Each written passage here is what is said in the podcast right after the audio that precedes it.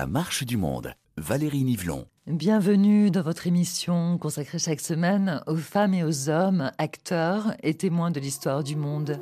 I let them know that Mississippi was not Chicago. You get off the sidewalk and you lower your head. You don't look a white person in the eye.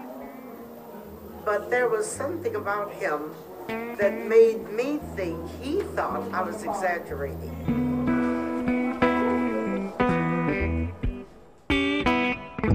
La voix de Mamie Till dans La Marche du Monde, la voix d'une mère dont le fils, Emmett a été lynché en toute impunité lors de l'été 1955. Une mère qui a pourtant tenté d'expliquer à son fils que dans le Mississippi, ça ne se passait pas du tout comme à Chicago. Il n'était pas question de regarder un blanc dans les yeux. Mais Emmett, son fils de 14 ans, n'a pas pris la mesure de ses recommandations lorsqu'elle l'a accompagné à la gare pour prendre le train. Il a sans doute pensé que sa mère exagérait. Mais quelques semaines plus tard, un autre train rapportait le cadavre d'Emmett Till dans un cercueil.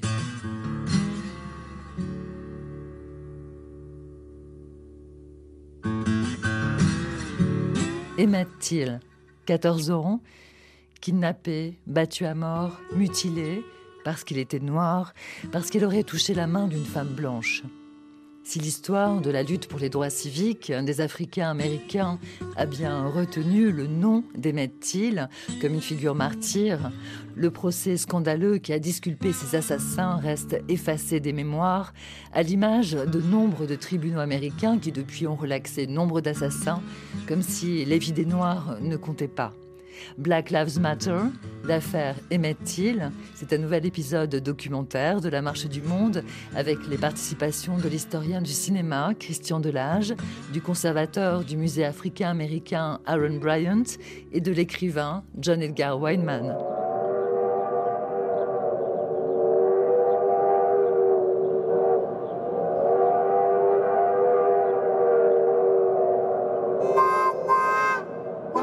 Emmett Till, parti de Chicago pour des vacances chez ses cousins dans le Mississippi, se fait enlever et lyncher. Mais que s'est-il passé? L'historien Christian Delage s'est penché sur les articles produits par les journaux de l'époque qui ont suivi l'affaire. Il nous explique les faits lors de son séminaire de recherche à l'Institut du temps présent à Paris.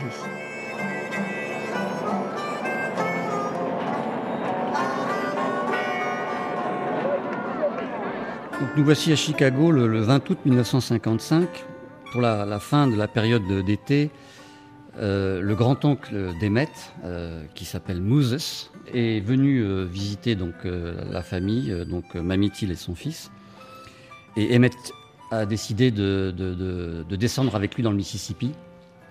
Emmett est, maintenant un, jeune homme, et dans ce passage à l'âge d'homme, sur ce quai de la gare, un moment symbolique extrêmement fort, puisque euh, sa mère lui donne, de manière un peu solennelle, l'une des rares choses qu'elle a conservées de son mari, c'est-à-dire une bague, qui ne tenait pas euh, sur le doigt le plus grand d'Emmett parce qu'elle était trop grande, cette bague, mais qui, quelques jours avant son départ, tenait. Donc elle lui remet cette bague qu'il met au doigt.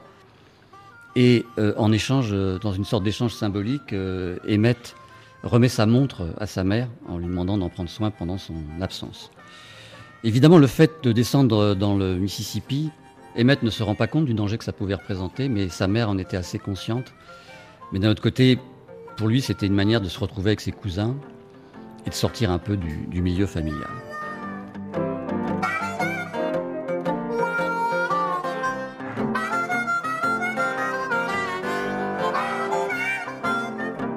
Alors, L'endroit où, habite son grand-oncle, Monet, c'est un petit village de 400 habitants euh, dans le Mississippi, qui est l'un des États les moins peuplés euh, des États-Unis, 2 millions environ d'habitants.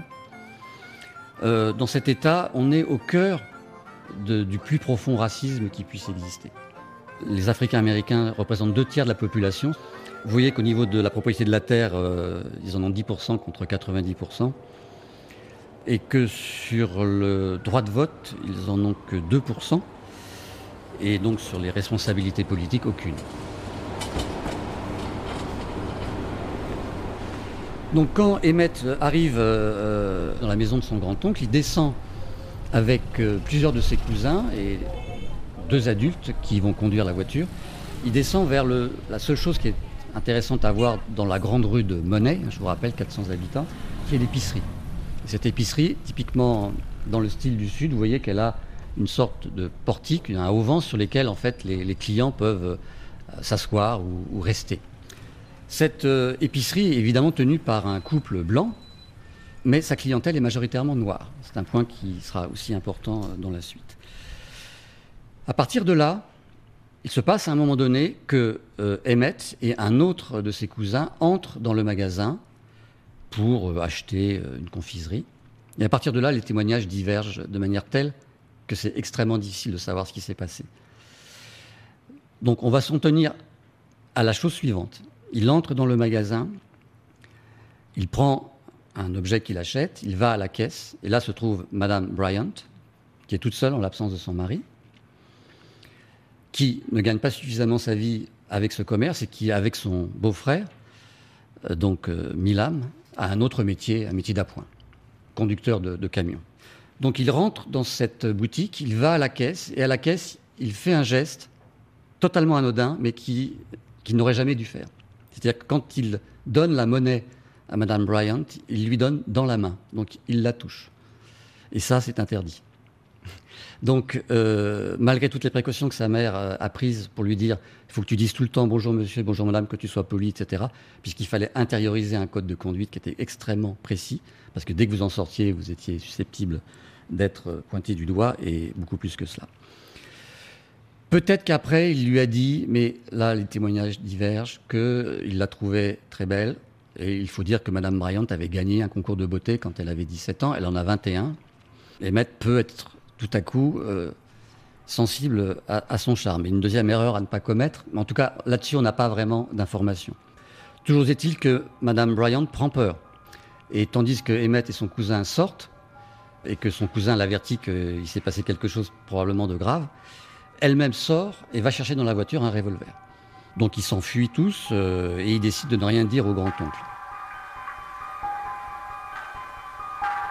Qui se passe, c'est que M. Bryant, qui n'était pas euh, là, euh, apprend quand il rentre ce qui s'est passé et considère que sa femme est une victime et qu'il convient donc de la venger.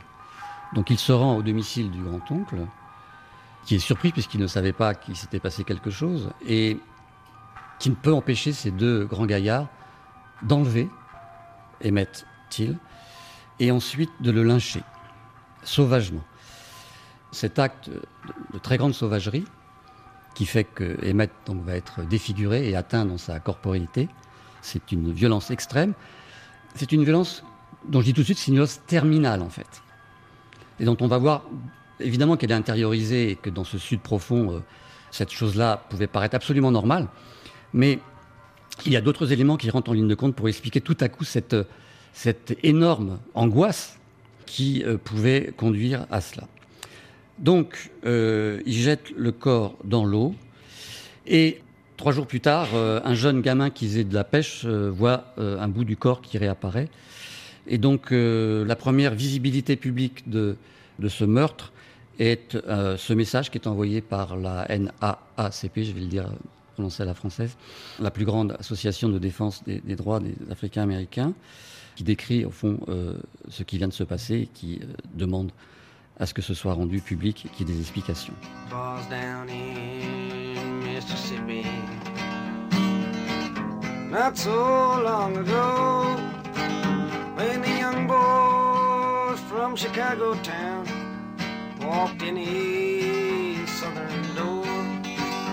This boy's fateful tragedy, he should all remember well. The color his skin was black, and his name was Emmett Till. Some men they dragged him to a barn, and there they beat him up. They said they had a reason, but I disremember what. They tortured him and did some things too evil to repeat. There was screaming sounds inside the barn. There was laughing sounds out on the street. Then they rolled his body down a gulf amidst a blood red rain, and they threw him in the waters wide to cease his screaming killed him there, and I'm no lie,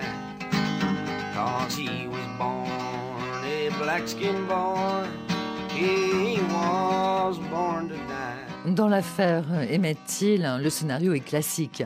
Des blancs outragés s'en prennent à un jeune noir accusé d'avoir importuné une blanche. Mais ce qu'il est moins, c'est que l'affaire est très tôt médiatisée grâce à la volonté et à l'intelligence de la mère d'Emmett Till. Malgré son incommensurable douleur, Mamie Till a la présence d'esprit de solliciter un photographe de la revue Jet. Il s'appelle David Jackson et il va prendre les clichés de toutes les étapes du calvaire de Mamie Till.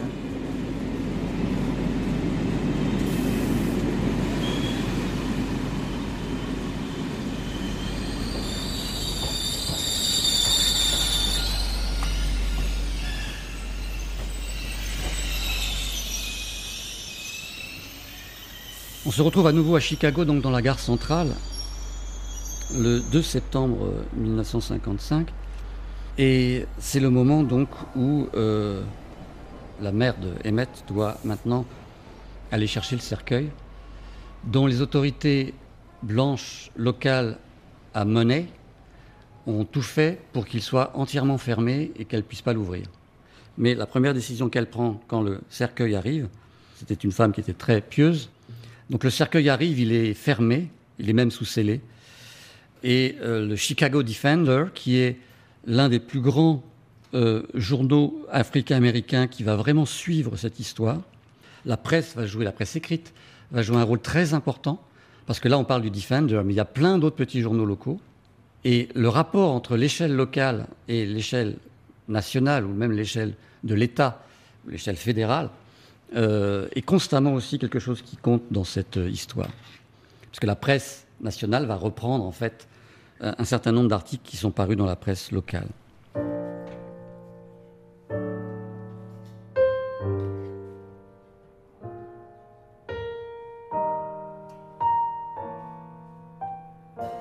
Voici le moment le plus euh, difficile pour la mère de Emmett. Le, le corps donc a été amené dans cette chambre funéraire. Et euh, donc là, elle a demandé à un photographe d'une revue africaine-américaine qui s'appelle Jet, et le photographe s'appelle David Jackson, de la prendre en photo dans ce moment-là, devant le corps de son fils.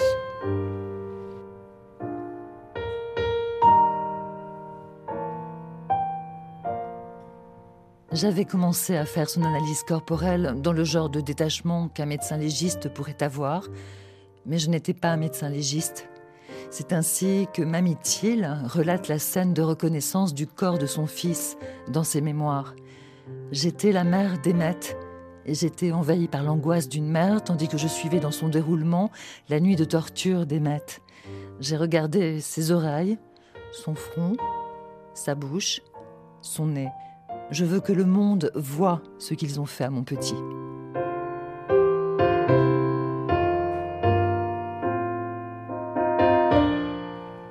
Donc euh, la mère de Emmett décide d'exposer publiquement le corps de son fils dans son cercueil et que le cercueil soit ouvert et vitré de telle sorte que tous les gens qui viennent puissent voir le visage défiguré de son fils.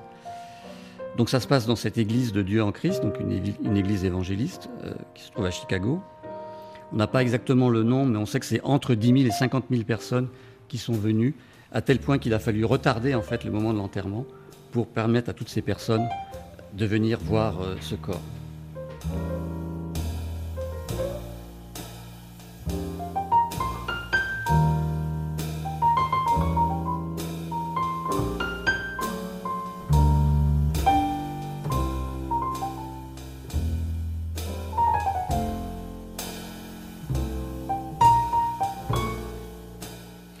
Sommes aux États-Unis en 1955 et à l'époque, l'Association nationale pour la promotion des gens de couleur, la NAACP, est l'organisation américaine de défense des droits civiques la plus influente aux États-Unis. Sa mission est de gagner l'égalité des droits politiques, éducatifs, sociaux, économiques de tous les Noirs afin qu'ils deviennent des citoyens à part entière. Et la NAACP arrive à convaincre Mamie Thiel de porter l'affaire du lynchage de son fils Emmett en justice. Un an plus tôt, en 1954, la NAACP avait été reçue par le président Eisenhower dans le cadre de la déségrégation des écoles américaines, première loi majeure de la lutte pour les droits civiques. Mais le président Eisenhower, issu du Parti républicain, était contre l'arrêt de la Cour suprême qui mettait fin à la ségrégation raciale dans les écoles publiques. Néanmoins, le président a envoyé l'armée dans l'Arkansas pour faire respecter les décisions de justice en faveur de l'intégration des Noirs dans les écoles.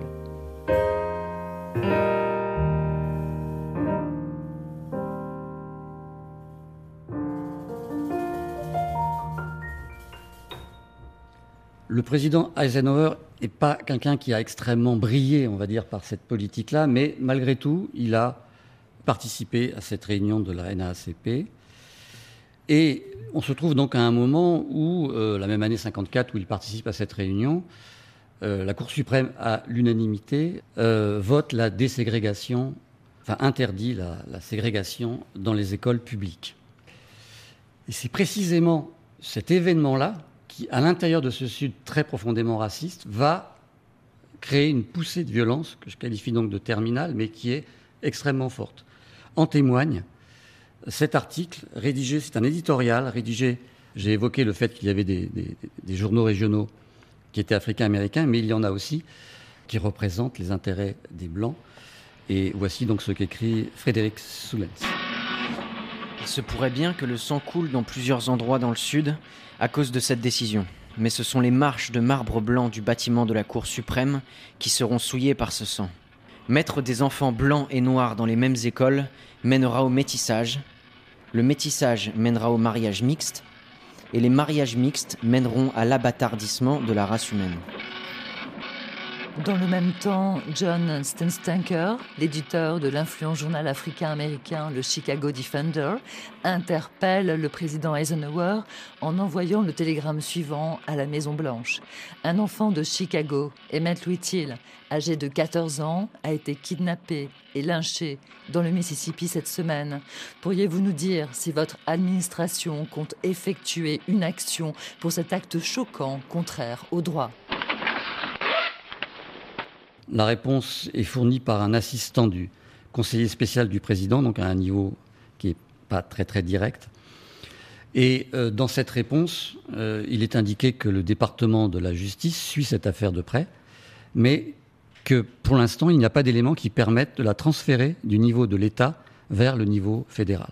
À son tour, Mamie Thiel envoie un message à la Maison-Blanche en disant Je suis la mère de Emmett Thiel et euh, je plaide pour que justice soit rendue contre toutes les personnes responsables de ce meurtre bestial, de ce lynchage bestial de mon fils à Monet. J'attends une réponse directe de vous. Mais la présidence ne répondra pas. John Edgar Hoover, le chef du FBI, estime que Mamie Thiel est manipulée par les communistes.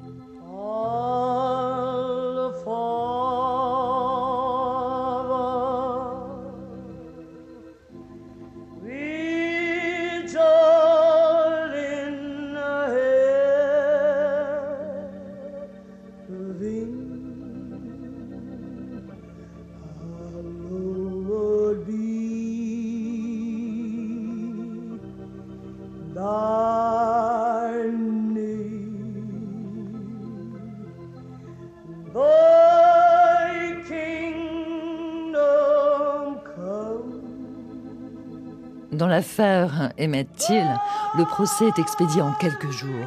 du 19 au 23 septembre 1955 à Sumner, dans l'État du Mississippi.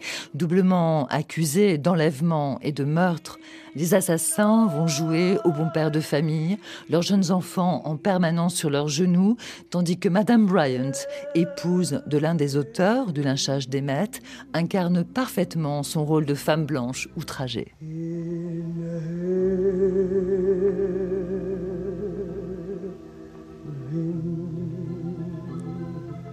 Le jury 100% masculin est blanc. Le jury donc va délibérer en un temps absolument record. Et dans cette salle du tribunal, on a aussi une illustration à travers ces photographies de ce qu'est la ségrégation, puisque les Africains-Américains sont relégués aux deux derniers rangs. Et vous voyez tous les journaux que j'évoquais tout à l'heure, les journaux régionaux, le Tree State Defender, St. Louis Argus, Ebony Magazine et le Jet déjà cité.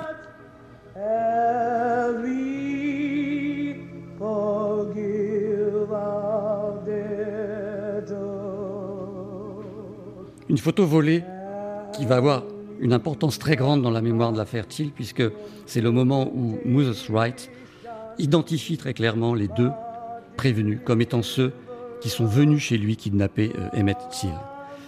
Et c'est une photo volée donc par l'un des photographes africains-américains qui était présent dans le procès et qui a donné immédiatement matière à un dessin dans le magazine Time.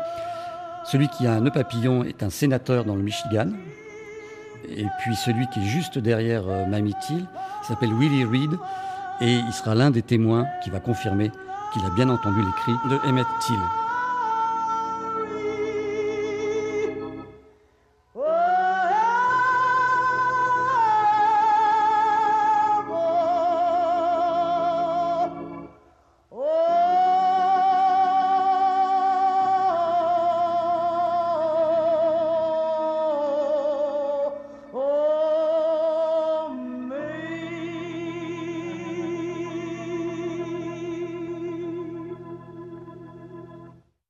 Miss Mamitil, âgée de 33 ans, est une femme discrète dont le charme est mis en valeur par un petit chapeau noir à la voilette relevée et une robe noire à col blanc.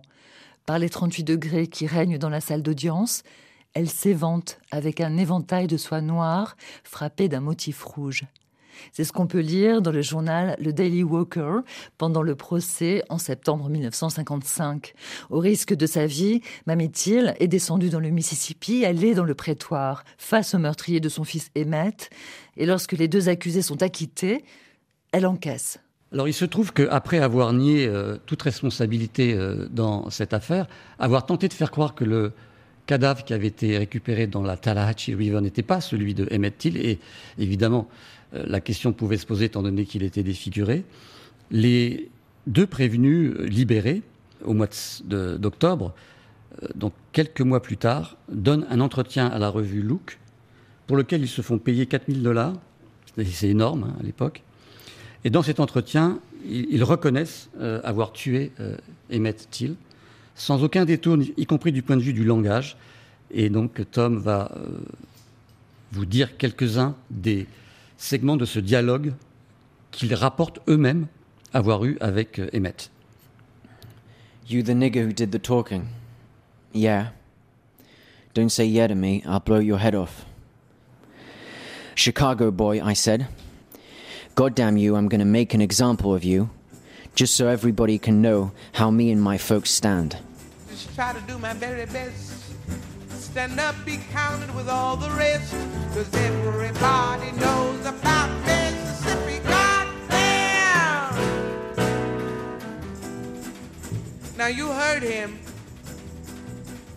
He's one of you. If you have been moved at all, and you know my songs at all, for God's sakes, join me. Don't sit back there. The time is too late now. Good God. You know, the king is dead. The king of love is dead.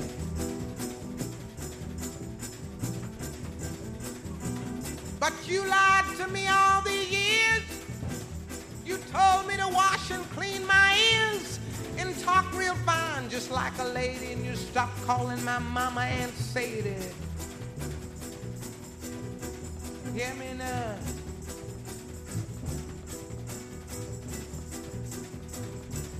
But my country is full of lies. We all gonna die and die like flies. I don't trust nobody anymore. Keep on saying go slow. Vous écoutez RFI, La Marche du Monde, Valérie Nivelon. Il était une fois l'Amérique de 1955 où la justice déclare innocent deux hommes blancs coupables du lynchage d'un jeune homme noir de 14 ans. Crime dont ils se sont vantés quelques semaines plus tard dans la presse. C'est l'affaire Emmett Till, médiatisée grâce au courage de sa mère, grâce à sa conférence de presse, grâce à sa tournée avec la NAACP, l'Association nationale pour la promotion des gens de couleur, une tournée dont les dons en dollars battent tous les records. 1955, c'est aussi l'année où Rosa Parks refuse de laisser sa place à un blanc dans le bus. Elle a souvent dit qu'elle avait été inspirée par Emmett Till ce jour-là. C'est ce qu'on apprend en tout cas au musée africain-américain de Washington, inauguré en 2016. Washington, D.C., capitale des États-Unis d'Amérique, où les lettres géantes Black Lives Matter s'écrivent en jaune en ligne de mire du Capitole. Washington, où le musée africain-américain revisite l'histoire de la plus grande démocratie du monde et de ses paradoxes. Well, uh, yeah, I would say that, um, you know, we've always been striving for a more perfect union. Vous savez, nous avons toujours lutté pour une union parfaite. C'est l'une des idées de départ de l'américanisme et ce concept de a more comment devenir une société plus uh, égalitaire où tout le monde jouit de la uh, liberté autant que de l'égalité. But. C'est un idéal, but America's history has always been about that struggle to achieve that ideal. mais l'histoire américaine a toujours été celle d'une lutte pour atteindre cet idéal. Et c'est là tout le paradoxe. My name is uh, Aaron Bryant, Je m'appelle Aaron Bryant. and I'm a Je suis conservateur au Musée National de l'histoire et de la Culture. africaine-américaine. And uh, my focus is specifically on visual culture photography. Et je suis particulièrement focalisé sur la photographie et sur la past façon dont la represented culture du passé est visually. représentée visuellement.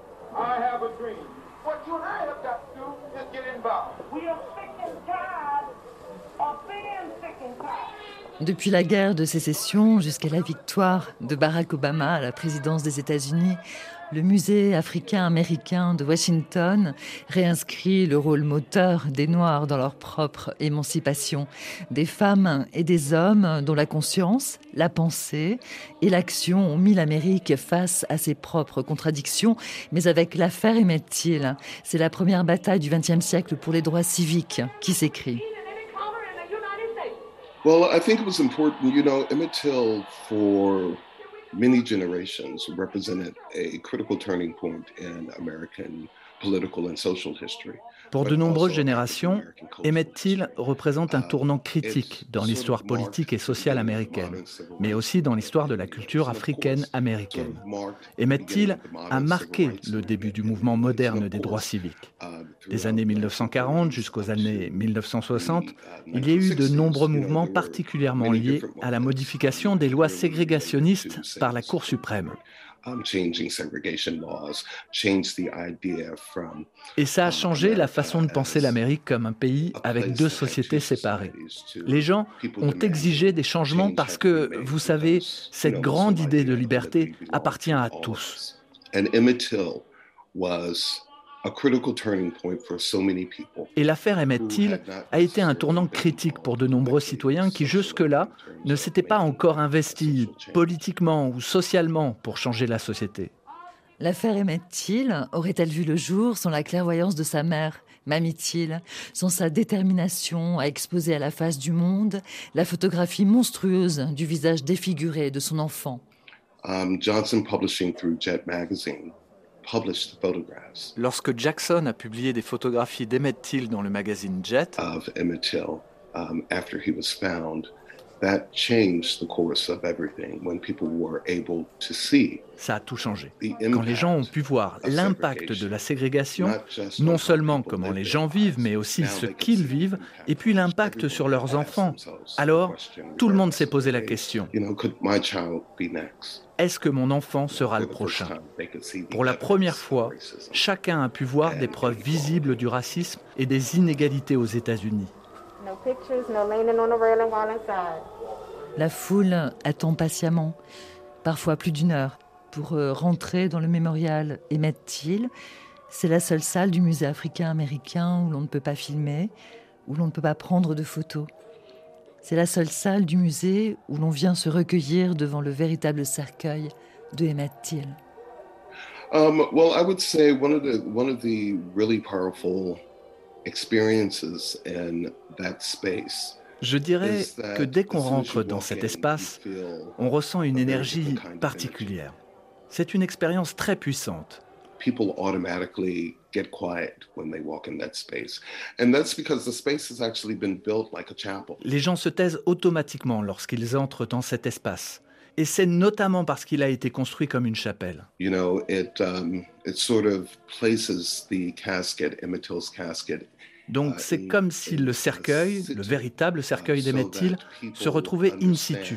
Et les gens comprennent que ce n'est pas un simple objet. Ce qui est arrivé à Emmett est réel, pas seulement pour lui et sa famille, mais pour nous tous. So I think just the way that the space has been designed like a chapel Donc je pense que le fait que cet espace a été conçu comme une chapelle a une importance majeure. Vous voyez des signes et des symboles dans l'espace qui exigent rétrospection, méditation, respect.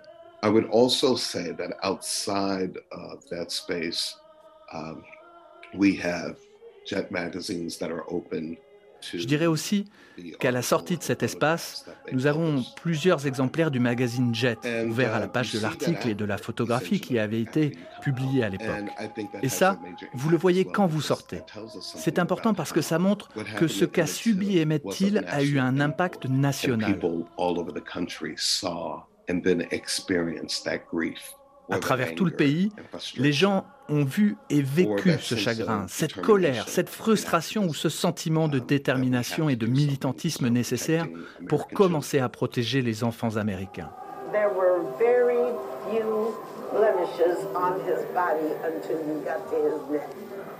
And then I, I was forced to deal with this face. Il y avait très peu de marques sur son corps jusqu'à ce que vous arriviez à son cou. Ensuite, il m'a fallu affronter son visage. J'ai vu son œil pendre de son orbite jusqu'à la moitié de sa joue droite. L'avant de son visage et l'arrière de sa tête avaient été percés avec quelque chose comme une hachette. On m'a proposé de maquiller son corps. J'ai dit non, il faut que les gens voient ce que j'ai vu. I said, no, Mr. Rayner, let the people see what I've seen. Um, Mamie Till insisted that the world witness what happened to her child. Mamie Till a insisté pour que le monde entier soit témoin de ce qui est arrivé à son fils. Elle voulait que le monde comprenne que si c'était arrivé à son enfant, cela pouvait arriver à n'importe quel autre enfant. And so she insisted that there be an open casket, for example, of elle a insisté pour qu'il y ait une cérémonie à cercueil ouvert pour exposer le visage meurtri de son fils Emmett Till. Son visage brutalisé était déformé, battu et enflé. Et elle voulait que le monde entier en soit témoin.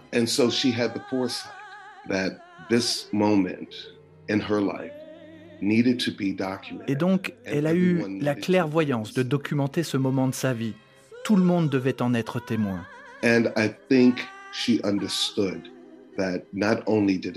Je pense qu'elle a compris que ce moment n'avait pas seulement besoin d'être documenté,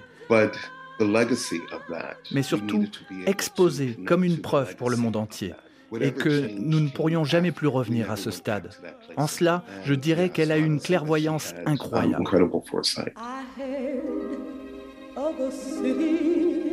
Oh, heaven.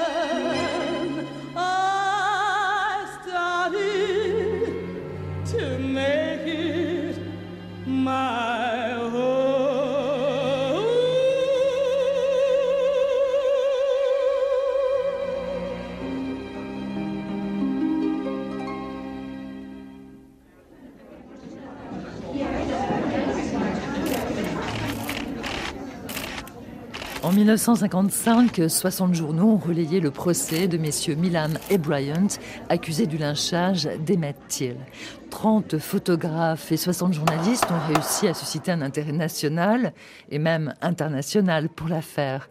Mais la justice n'est pas passée. Les deux accusés ont été déclarés non coupables et le juge ne s'est même pas saisi du motif d'inculpation pour kidnapping alors que les deux assassins avaient reconnu avoir enlevé Emmett. Un scandale absolu à la hauteur de la colère de l'écrivain africain-américain John Edgar Weinman, dont l'historien Christian Delage m'a fait découvrir le livre Écrire pour sauver une vie, le dossier Louis Till. Louis était le père d'Emmett.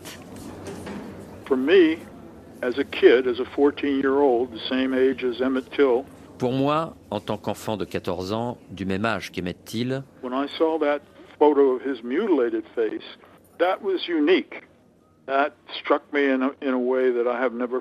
quand j'ai vu cette photo, ce visage mutilé, ça m'a frappé comme jamais.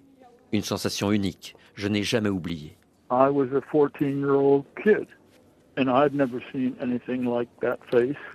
J'étais un gamin de 14 ans et je n'avais jamais vu rien de tel.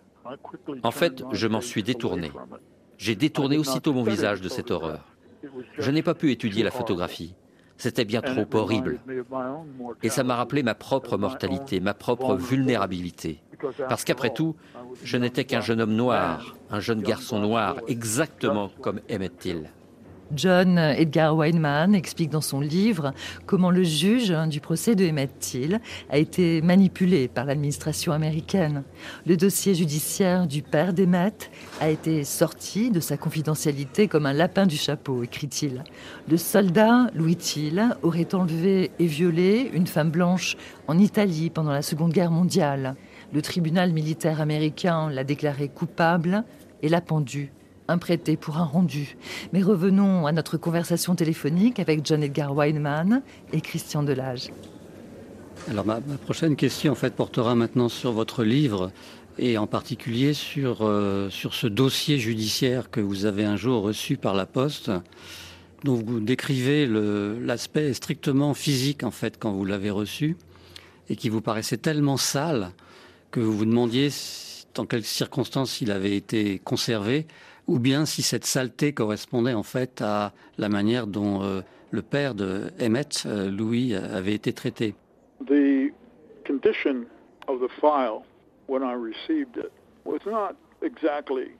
Le dossier n'était pas sale à proprement parler quand je l'ai reçu. Il était métaphysiquement sale, parce que j'avais le pressentiment que cela serait une ébauche et non un travail approfondi, et non une tentative honnête de regarder Louis Till.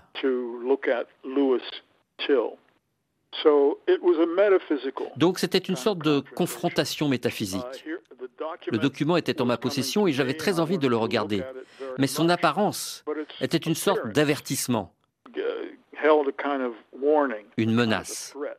La couleur même de ce dossier ne me donnait pas envie de le manipuler et ça m'a fatigué. Effectivement, vous parlez de la unpleasant color of the pages, effectivement, dans votre, dans votre texte.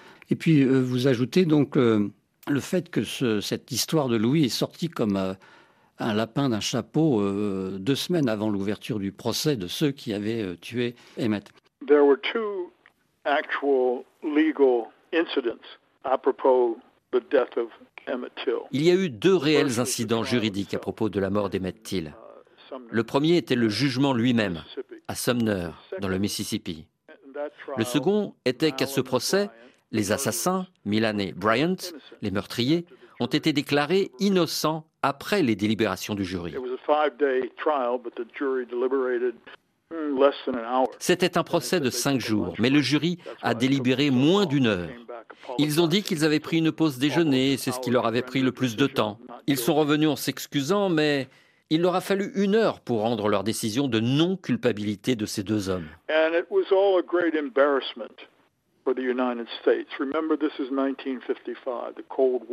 Et cette affaire représentait un grand embarras pour les États-Unis.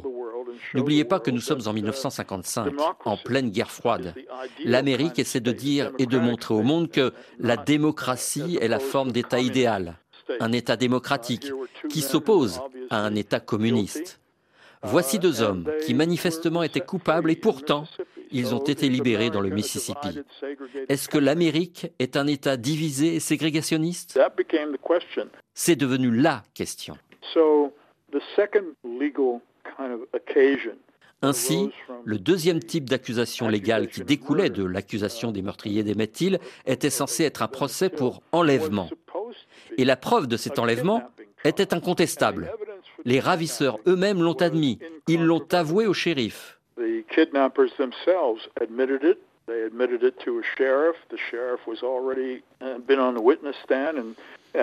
shérif était à la barre des témoins et il a déclaré qu'ils avaient admis avoir kidnappé Till. John, alors effectivement, à partir de là, les soutiens de Mamie Till pouvaient s'attendre à ce que le juge inculpe Bryant et Milan du kidnapping d'Emmett. Comment euh, imaginez-vous la scène, John Edgar Wildman?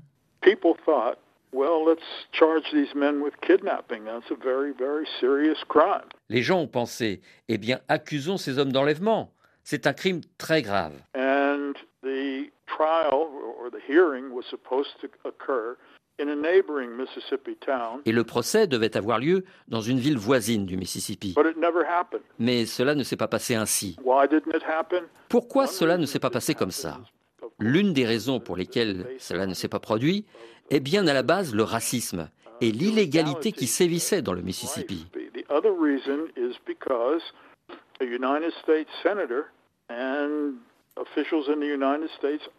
L'autre raison est que le sénateur et l'armée américaine se sont ligués pour balancer l'histoire du père d'Emmett Till, Louis Till, à la presse. Une fois que la presse s'est emparée de cette histoire et l'a exposée aux yeux du public, l'audition pour enlèvement a été tout simplement abandonnée. Cela ne s'est jamais produit, cela n'est jamais arrivé.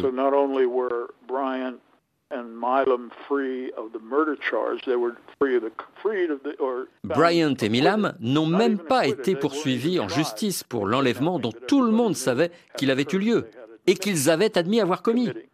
Je, continuerai par une autre question, euh, John, sur euh, le, parcours que vous avez fait euh, depuis New York jusqu'à ce cimetière où est enterré Louis Till et la découverte donc à la fois de la taille de sa tombe, de son anonymat est-ce que cela vous inspire?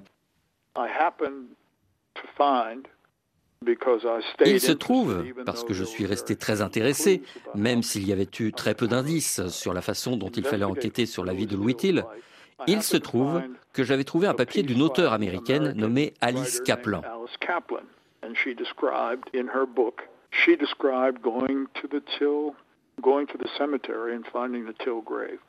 Elle décrit dans son livre être allée au cimetière et avoir trouvé la tombe de Louis Till.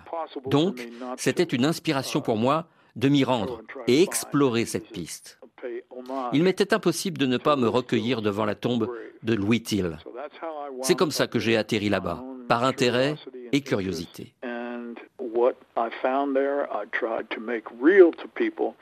Ce que j'y ai trouvé, j'ai essayé de le rendre réel pour les gens.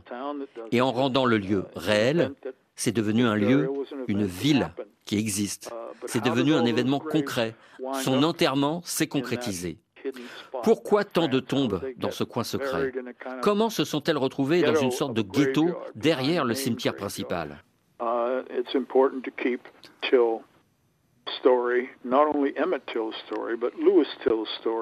Not only Emmett Till's story, c'est important de garder vivante l'histoire de Till, pas seulement celle d'Emmett Till, mais aussi celle de Louis Till, car c'est la même histoire. RFI.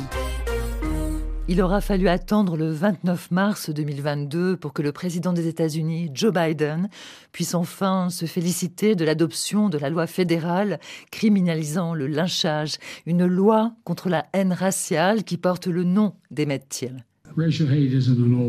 La haine raciale n'est pas un problème dépassé, c'est un problème persistant. Je sais bien que les leaders des droits civiques ici présents m'ont entendu le dire au moins 100 fois. La haine ne s'en va jamais, elle se cache. Elle se cache sous les rochers, mais donnez-lui juste un peu d'oxygène et elle ressort en grondant et en hurlant. Comment est-il possible que les États-Unis aient attendu 2022 pour légiférer au niveau fédéral contre le lynchage. John, qu'est-ce que vous en pensez? I'm not surprised by anything that occurs in, in my country. I'm not surprised by anything that occurs in any country, uh, but particularly in my own. Je ne suis ni surpris par ce qu'il se passe dans mon pays, ni par ce qu'il se passe dans n'importe quel pays, particulièrement dans mon propre pays. Because the truth is very, very. Parce que la vérité est très, très effrayante, très, très illusoire. La vérité sur les vies humaines et sur l'existence humaine et sur le fait d'être une personne est très, très effrayante, très, très illusoire. Et accepter cela est difficile.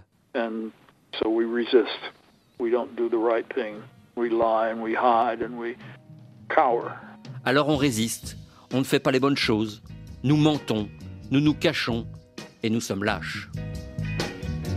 The dark brown shades of my skin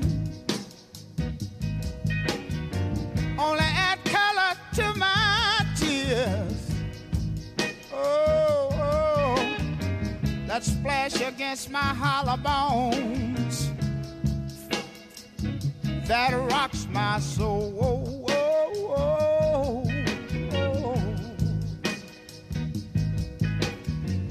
Looking back over my false dreams that I once knew,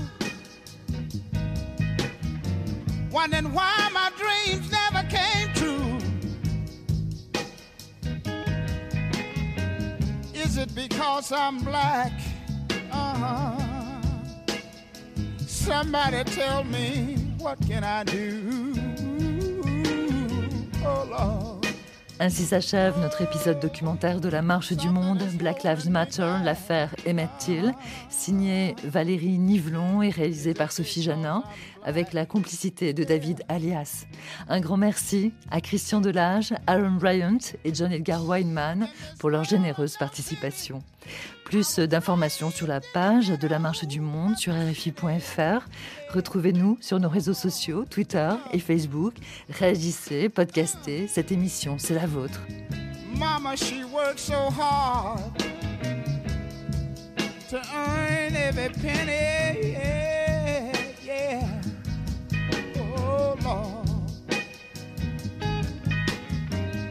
Something is holding me back.